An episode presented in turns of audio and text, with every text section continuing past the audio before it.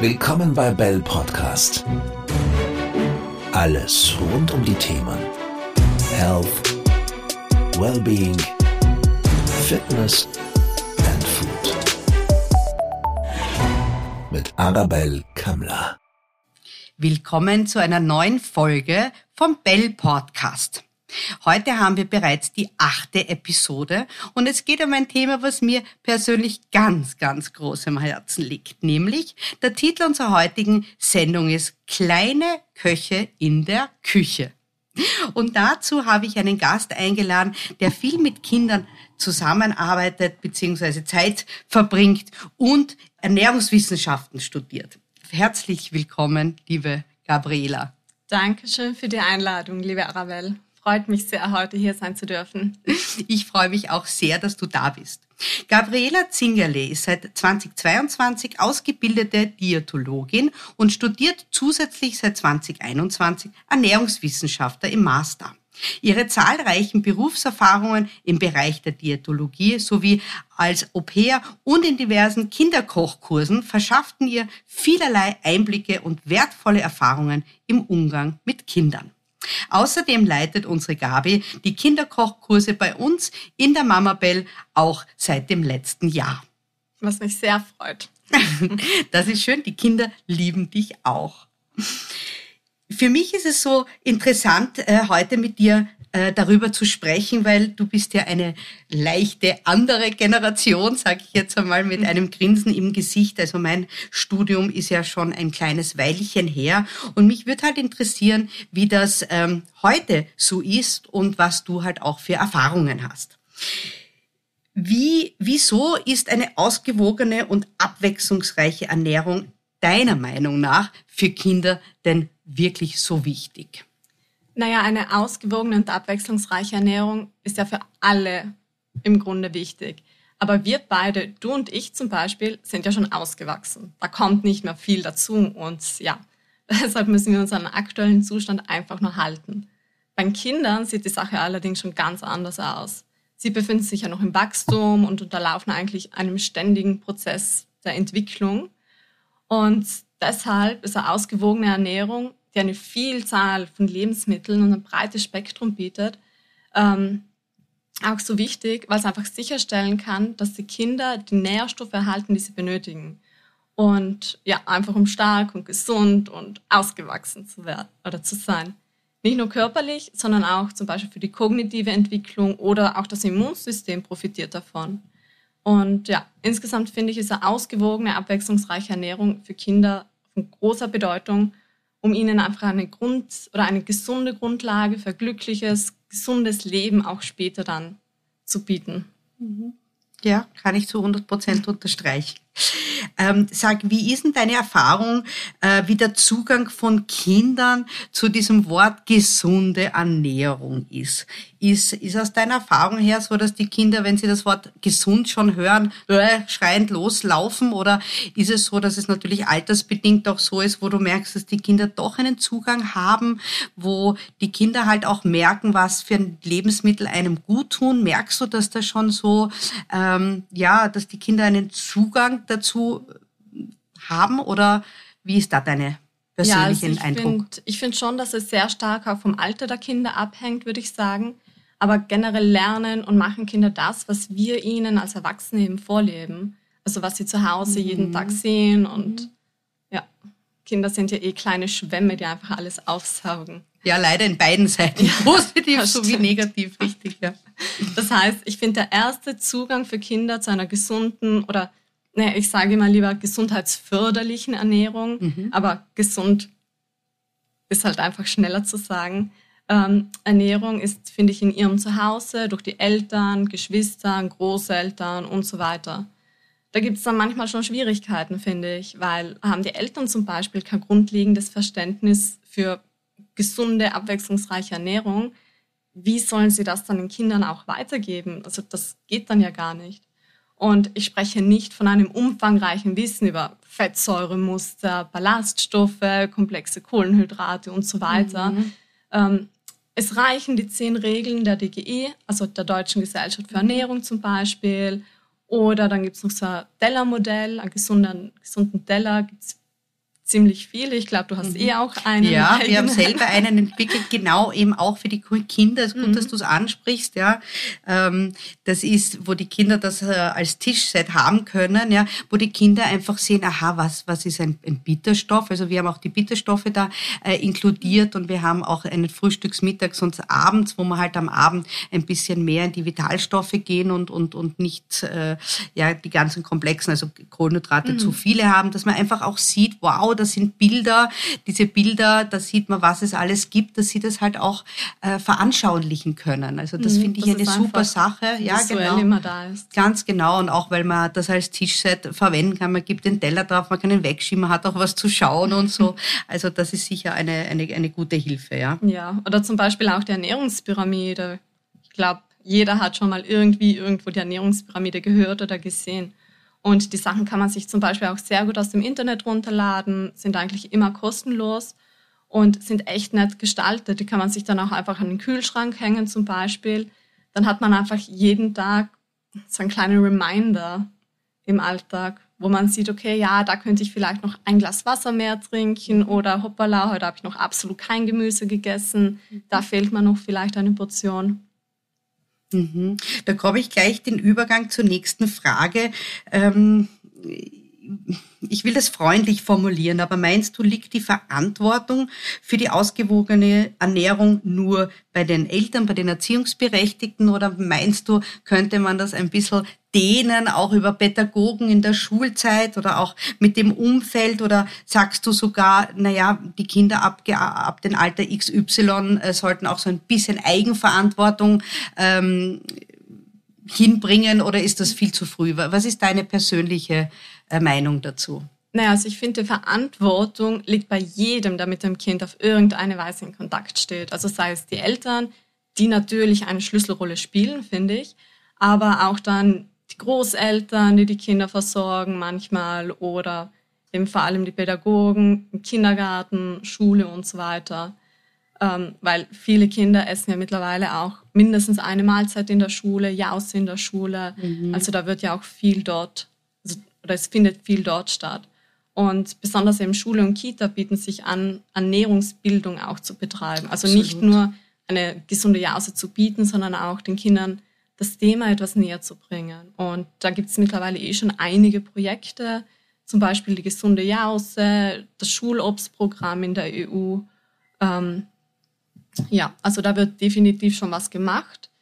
Man könnte natürlich immer noch mehr machen in dem ja, Bereich. Ja, das ist äh, ja leider wahr. Es ist, es, ist, es ist schon einiges äh, mehr gekommen in den letzten Jahren ich halt auch als Mutter, und ich bin ja nicht nur selber äh, Expertin in diesen Bereichen, ich bin selber auch Mutter ähm, von einem Volksschulkind, also vierte Klasse, äh, wo ich merke sehr, sehr stark, äh, dass viel Wissen noch nicht da ist. Und wenn das Wissen da wäre, dann wäre eine gewisse Eigenverantwortung im Sinne von, tut mir das jetzt wirklich gut oder nicht. Ja, ähm, es ist so ein, ein zwei Herzen in einer Brust sozusagen, dem Kind etwas zu gönnen, was ihr Spaß macht ähm, und quasi die Hintergrundwissen, was es mit einem Körper tut. Das ist ja. natürlich immer das Maß und das finde ich sollte man den Kindern auch ähm, mitgeben. Absolut. Ähm, mein Beitrag dazu werden wir nachher noch ausführlich besprechen.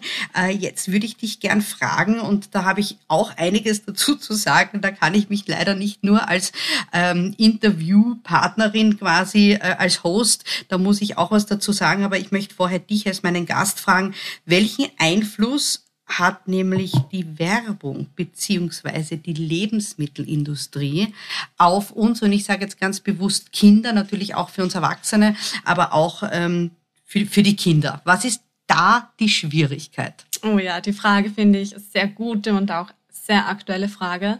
Also ja, Werbung hat einen unfassbar großen Einfluss auf unsere Entscheidungen und unser Verhalten.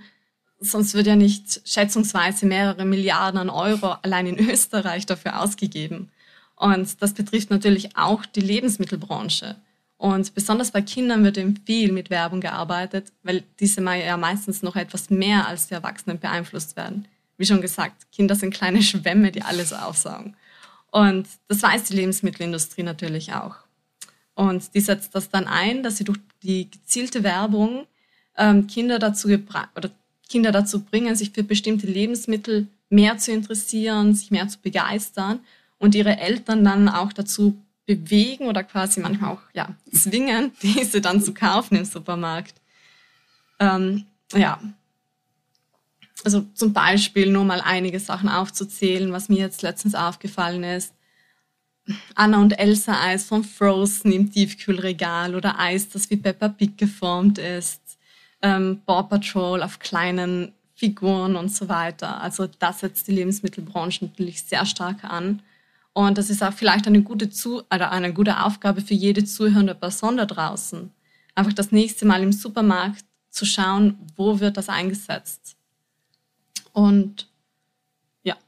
Ja, wobei darum geht's ja ganz genau, dass nur weil die gebrandet sind, da ist ja überhaupt nichts falsch daran. Im Gegenteil, ja, jeder kann verkaufen, was er möchte und, und wir wissen gerade, die, die Kleinen äh, sind dann Fans von verschiedenen Dingen. Das ändert sich natürlich im Alter. Ich könnte dir jetzt drei, vier andere äh, Beispiele geben von Kindern, die halt dann schon zehn Jahre alt sind, aber das zieht sich ja durch. Ja. Im Prinzip ist es ja nichts anderes, wenn wir uns als Erwachsene Kleidung kaufen, die uns halt gefällt. Ja. Das Schwierige daran ist, und das ist das, wo ich mir ähm, ja, also da wäre ich schon äh, hitziger in, in den Gedanken, ist, dass diese Produkte, die da verkauft werden, sehr, sehr oft ganz schlechte Inhaltsstoffe haben. Ja, dass ich finde, dass bei Kinder, also bei Lebensmitteln, die die an Kinder verkauft werden, warum da E-Nummern drinnen sind. Ja, das ist etwas, was ich nicht verstehen kann. Ein Erwachsener, der sich vielleicht auch nicht so gut auskennt, ist eine andere Story. Das ist nicht heute Thema äh, von unserem Podcast. Wir reden wirklich über die Kleinen, weil die sind schutzbedürftig. Die wissen es mhm. noch nicht. Ja? Und ich habe unlängst meinem Kind, also eh schon länger her, erklärt, was E-Nummern sind, die allein der Blick, den sie mir gegeben hat, ja, und das war so, dass ich im Supermarkt mit ihr war und habe gesagt, du, Schatz, such dir aus, was du möchtest, und sie kommt mit einem Produkt daher und ich sag, das, das geht nicht. Das ist wirklich Ding. Und ich bin wirklich jetzt nicht die strengste Mutter und überhaupt. Und nur weil ich auch selber Ernährungstrainerin bin, ist es nicht so, dass ich meinem Kind nur solche Sachen gebe. Überhaupt nicht. Im Gegenteil. Aber dann hat es das zweite Produkt und das dritte Produkt und mir war das selber schon so peinlich, ihr zu sagen, du, das will ich dir auch nicht kaufen, das will ich dir auch nicht kaufen. Und dann habe ich aus diesem Anlass heraus, ich glaube 25 Minuten im Supermarkt, ihr eine Ernährungslehrestunde gegeben und wir sind durch die ganzen Produkte durch und haben uns die Zutatenlisten angeschaut. Und was ich jetzt hier erzählen möchte, der Blick von meinem Kind, den werde ich nie vergessen. Sie sagt, Mami, aber wieso gibt's das dann für Kinder zu kaufen? Hm, da hat sie absolut recht. Hundertprozentig. Da hat sie so recht, ja. Und genau darum geht's. Ich finde, die Lebensmittelindustrie sollte deren Stärke nehmen und sagen, gut, dann machen wir halt die Lebensmittel, die für das Kind gut ist und dann branden wir das mit den Kindern, dass die Kinder allein wegen dem Branding das kaufen, ja. Und dann haben sie etwas, was ihren Körper gut tut. Das ist mhm. das, was ich, was ich sagen möchte. Ja, da bist du aber ganz bei Deutschland, weil die haben ja jetzt zum Beispiel, oder die, sie planen aktuell ein Werbeverbot für an Kinder gerichtete mhm. Lebensmittel, mhm. die zum Beispiel einen zu hohen Zucker, Fett oder Salzgehalt haben. Also das wird dann schon eben oder das ist dann geregelt, was jetzt als gesund und ungesund mhm. sozusagen mhm. ähm, aufgenommen wird. Und als Kinder gelten zum Beispiel in dem Fall alle unter 14 Jahre. Und ja, über 90 Prozent der Lebensmittelwerbung zum Beispiel sind für Produkte aus den Bereichen Süßigkeiten, Fast Food und eben Snacks wie Chips und so weiter. Aber eben die Tricks aus der Werbung können die Eltern im Grunde ja auch zu Hause gezielt einsetzen. Zum Beispiel einfach ein paar Sticker von den Lieblingscomicfiguren auf den Apfel kleben zum Beispiel. Warum die nicht? bin ich auch gar nicht. Das ist aber eine richtig gute Idee. Also ich glaube, das ist dann auch vielleicht für die Kleineren oder so. Aber Absolut, da gibt es sicher, ja. sicher gute Tricks, die man tun kann. Es ist nur schade, dass man das dann, dass man da dagegen sprechen muss. Das ist das, was mich persönlich einfach ärgert. So quasi, wie komme ich dazu, dass ich jetzt meinem Kind ständig Nein sagen muss, weil es einfach so viel von dem und dem gibt. Ja, da kommen wir aber eh auch gleich zu meiner nächsten Frage an dich. Ähm, weil ich persönlich, die, die mich kennen, und ich bin ja schon sehr lang eben in, in, in dem Geschäft und, und meine ganzen Vorträge und die anderen Podcasts, die jeder weiß schon, wie ich da so ein bisschen ticke und ich sage, es gibt ja im Grunde keine gesunden und ungesunden Lebensmittel peripher. Also wo man sagt, natürlich ist der Apfel, da weiß man, da sind Vitamine drinnen und, und äh, Ballaststoffe und Vitalstoffe. Und wenn man jetzt zu einem verpackten Lebensmittel wie Schokolade ist, logisch, dass da eben ein höherer Fettgehalt drinnen ist und vielleicht auch der weiße Zucker, der Haushaltszucker, dass das nicht gesünder ist. Ich bin aber grundsätzlich und vor allem bei Kindern einfach der Meinung, dass Kinder alles essen dürfen. Ja, ähm, aber es ist die Zusammensetzung. Würdest du das auch aus heutiger Sicht, so was ihr, wie ihr, was ihr studiert, wie bringt sie das den Kindern äh, näher? Also die konkrete Frage ist, wie bringt man eben gewisse Lebensmittel und gesunde Ernährung dem Kind? Wie erklärt man es ihm? Ja, also ich finde auch, dass es, also dass jedes Lebensmittel seine Daseinsberechtigung hat und dass es wirklich auf die ähm, Zusammensetzung der gesamten Ernährung ankommt. Weil zum Beispiel bei der Ernährungspyramide ist ja auch eine Schokolade dabei, nur halt ganz an der Spitze und in einem relativ geringen Ausmaß. Und ich finde, am besten bringt man Kindern eine gesunde Ernährung bei, indem man es ihnen vorlebt und durch alltägliche praktische Übungen. Natürlich kann man sich auch mit dem Kind je nach Alter auch mal hinsetzen und darüber sprechen, warum es wichtig ist, Gemüse zu essen, aber es bleibt halt meistens nicht wirklich hängen, wie zum Beispiel in der Schule, wenn man was lernt. Das bleibt meistens auch nicht wirklich hängen. und das heißt eben am besten, das Kind bereits beim Einkauf mit einbeziehen, gesunde Einkaufsliste vielleicht gemeinsam schreiben. Auch ganz kleine Kinder, die noch nicht lesen können, können hier zum Beispiel mithelfen.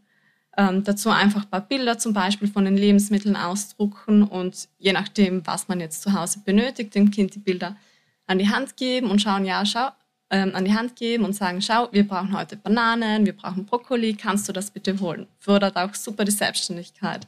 Mhm. Ähm, oder auch die Kinder beim Kochen mit einbeziehen. Das geht von 0 bis 18. Man kann die Kinder in jeder einzelnen Phase mit einbeziehen.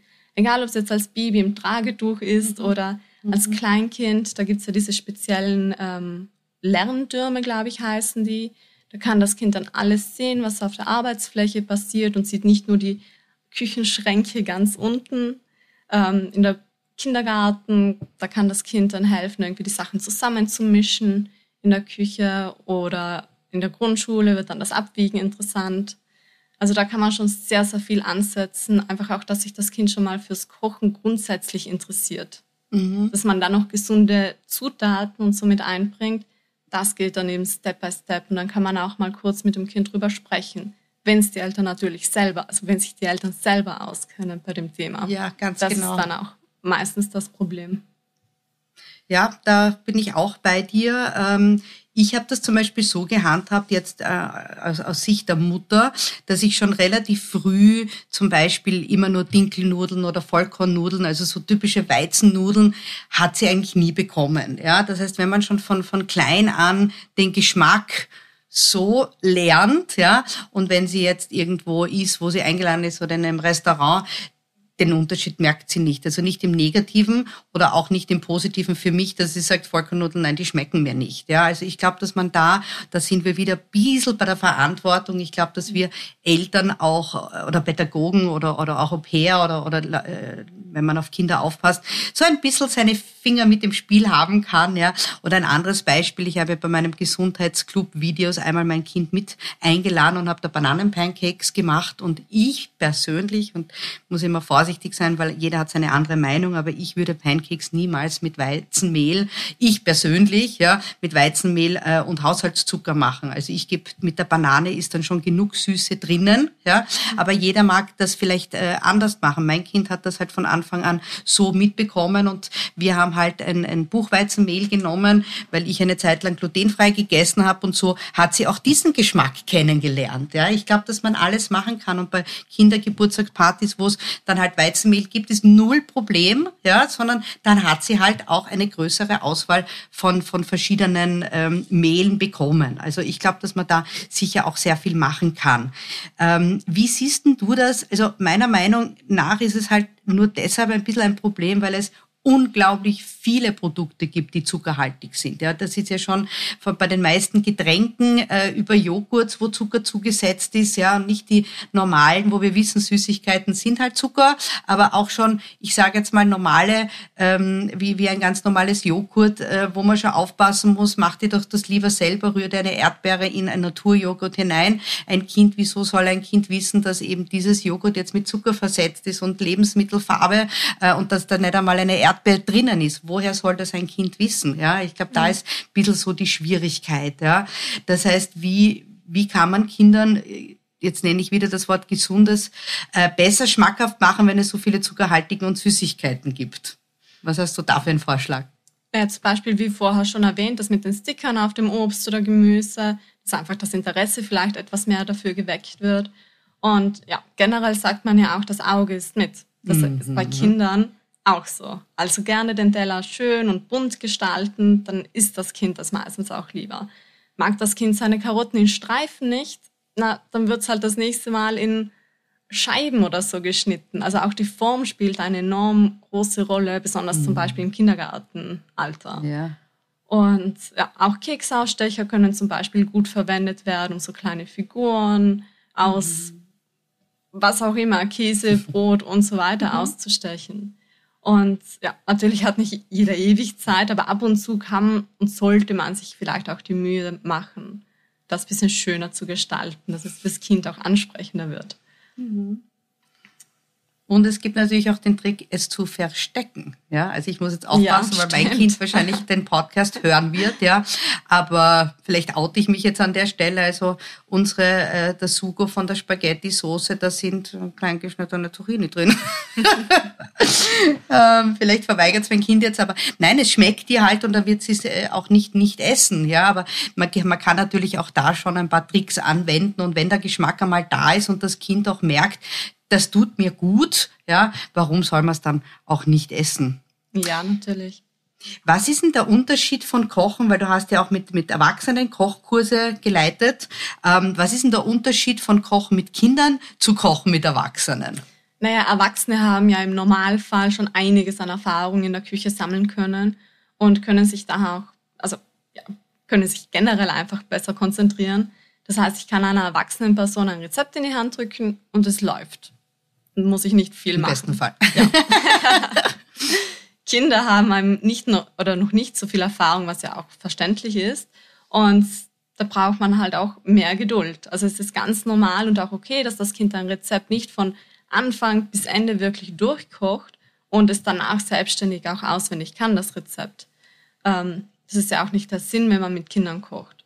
Und was mir auch aufgefallen ist, ist, dass die Erwachsenen sich sehr an die Vorgaben der Rezepte halten naja, bei Kindern ist das teilweise auch so. Also ich leite im Sommer oder ich leite im Sommer auch so Kinderkochkurse bei Kindercamps.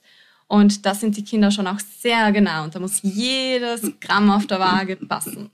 Ähm, aber danach eben, wenn es um das Gestalten und um das Verzieren von den Speisen geht, sind Kinder so viel kreativer wie Erwachsene, die sich einfach nur an die Vorgaben halten.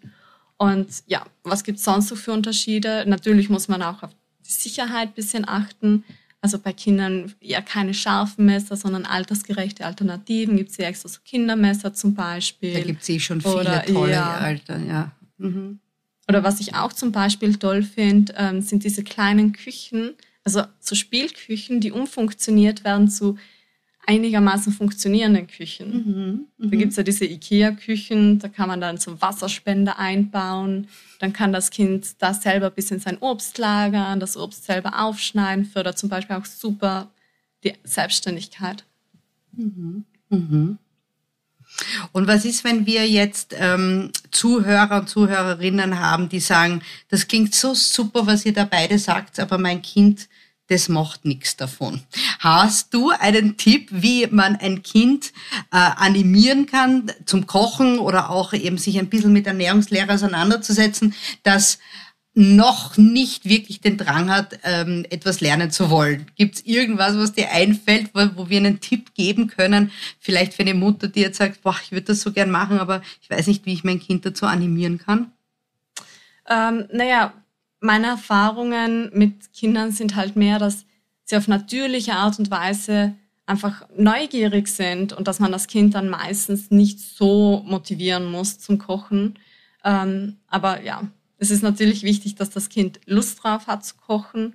Und wie vorher schon gesagt, es ist ganz normal, wenn das Kind jetzt nicht von A bis Z das Rezept mit den Eltern durchkocht, sondern nur zum Beispiel eine Sache mal reinleert oder irgendwas abwiegt, sind sie meistens eh sehr froh, dass sie das machen dürfen. Und ja, wichtig ist halt auch, dass das Kochen Spaß macht. Also als erwachsene Person muss man sich darauf einstellen, dass nicht immer alles nach Plan läuft, wenn man mhm. mit Kindern kocht. Das mhm. ist einfach chaotischer.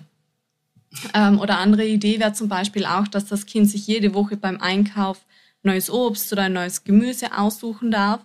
Man sucht dann gemeinsam oder auch alleine als Elternteil ein Rezept dazu raus und kocht es gemeinsam. Dann ist das Kind vielleicht schon, dadurch, dass es beim Einkauf schon ähm, mit einbezogen mhm. wurde, etwas motivierter. Mhm, mh. Ja, oder hast du noch irgendwelche Tipps? Ja, also da ist natürlich an dieser Stelle jetzt der perfekte Zeitpunkt, ähm, eine kleine Eigenwerbung zu machen. Ähm, und das ist auch der Grund, warum du gerade mein ähm, Gast heute auch bist. Ähm, vielleicht wissen es noch nicht äh, alle, aber ich habe ja, weil mir das Thema so wahnsinnig wichtig ist, äh, ein Buch geschrieben ähm, über äh, über die Wichtigkeit der Nährstoffe in Lebensmitteln kindergerecht ähm, das Kinder vorgelesen bekommen, aber auch schon selber lesen können, wo natürlich die Kinder die Helden sind, weil die auf Sachen draufkommen, äh, die von denen sie noch nichts wussten. Und dieses Kinderbuch, äh, das sind die Lebensmitteldetektive, die da ähm, am Start waren, die finden ganz, ganz tolle Sachen raus. Und der Grund, wie sie darauf gekommen sind, ist, weil sie einfach nach einer Party gemerkt haben, mir geht's nicht gut. Die eine hatte Bauchweh, der andere hatte Zahnweh, der eine war so übel. Und dann sind sie draufgekommen, weil sie das Ganze dann eben als Detektive äh, sich das, den, den, das zu einem Fall gemacht haben und sind draufgekommen, dass Lebensmittel auch, ähm, äh, ja, dass man halt ähm, was spürt dabei, dass die Lebensmittel etwas mit einem machen, je nachdem, was da drinnen ist. Oder dass ihnen vielleicht ein Nährstoff fehlt und dadurch eine Nahrungslücke äh, entsteht und Hunger ist und deshalb einem schlecht wird. Und alle diese Dinge. Ähm, und das finde ich so, wenn man einem Kind zum Beispiel dieses Buch schenkt, ja. Ähm, oder auch, wir werden natürlich auch ein Hörbuch davon wird es auch geben, dass ein Kind das einmal hört. Und vielleicht da das Interesse und ich, ich finde auch, dass man äh, Kinder etwas zumuten kann, dass sie selber merken, äh, aha, diesen Zugang hatte ich noch nicht, ja, ähm, und dem Kind auch das Gefühl gibt, schau mal, und spür deinen Körper. Ja, spür auch, wie lang das Essen von oben runterkommt und isst nicht zu schnell, ja, weil ähm, du merkst, wenn du ein bisschen langsamer isst, wenn das Essen dann unten angekommen ist im, im Magen, ähm, dass man dann doch satter ist, als man geglaubt hätte und so weiter, ja. Ähm, und der Grund, warum du auch hier bist heute, ist, weil du ja geholfen hast bei der Rezepteentwicklung. Ich habe ähm, quasi einen kongenialen Partner gesucht, der mit mir die Rezepte entwickelt und die haben wir natürlich natürlich dann so aufgebaut, dass in beim Eiweißbrot äh, mit einem Aufstrich, einem Gemüseaufstrich, ein Gesicht sieht. Also, dass man quasi die Augen sind die Cherry-Tomaten und die Gurke ist der Mund und so weiter. Das macht was, ja. Und das ist, äh, das eine Kind ist vielleicht ein bisschen jugendlicher mit zwölf Jahren oder elf Jahren oder zehn Jahren, aber die, den, das andere Kind, dem taugt das schon und, äh, oder noch besser gesagt, ja. Also, das wäre halt so mein Zugang zu sagen, traut den Kindern auch was zu, maybe it works. Und ja, dann sind wir eigentlich eh schon ähm, angekommen. Ich habe noch zwei kurze Fragen an dich. Meinst du, ähm, dass das Kochen von Kindern ähm, Gibt es da irgendein Alter, wo du sagst, äh, ab dem Alter würde ich es probieren? Oder ähm, gleichzeitig mit der Ernährungslehre? Oder meinst du, sollten Kinder ein bisschen was von den wissen, um was es geht, um dann zu kochen? Oder ist das für dich, wo du sagst, egal, jedes Kind, was ein Interesse hat, go for it sozusagen? Puh, ja, schwierig zu sagen, weil jedes Kind ist ja auch sehr individuell von der Entwicklung, von den Interessen her. Ähm, aber wie ich schon davor erwähnt habe, gibt es für jede Altersstufe eine Möglichkeit, irgendwie das Thema Ernährung, Kochen und so in den Alltag einzubauen. Und ja, ich finde schon, dass die Themen eben Kochen, gesunde Ernährung und so weiter und ähm, eben was die Kinder zu Hause vorgelebt bekommen, stark zusammenhängen.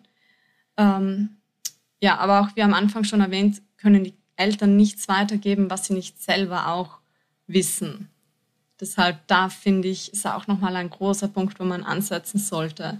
Zum Beispiel mit einem Buch, wo das Wichtigste mhm. drinnen steht. Mhm. Und ja, ich finde auch, dass man so früh wie möglich mit dem Thema anfangen sollte, weil ja, da gibt es ja dieses schöne Spruchwort, was Hänschen nicht lernt, lernt Hans nimmer mehr.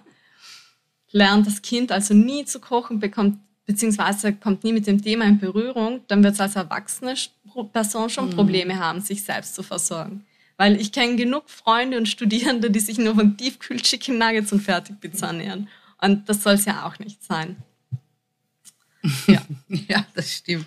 Das stimmt, ja. Also jetzt zum Schluss würde ich noch, ähm, ja, vielleicht einen Tipp, der bei den Kindern, die ich jetzt kenne, im, im, in meinem Umfeld sehr gut gewirkt hat. Und das kann man auch verschiedenst machen. Ich meine, das Thema Belohnung, also auch Erwachsene, ich belohne mich persönlich selber auch äh, für verschiedene Dinge und, und das wirkt bei Kindern natürlich auch super.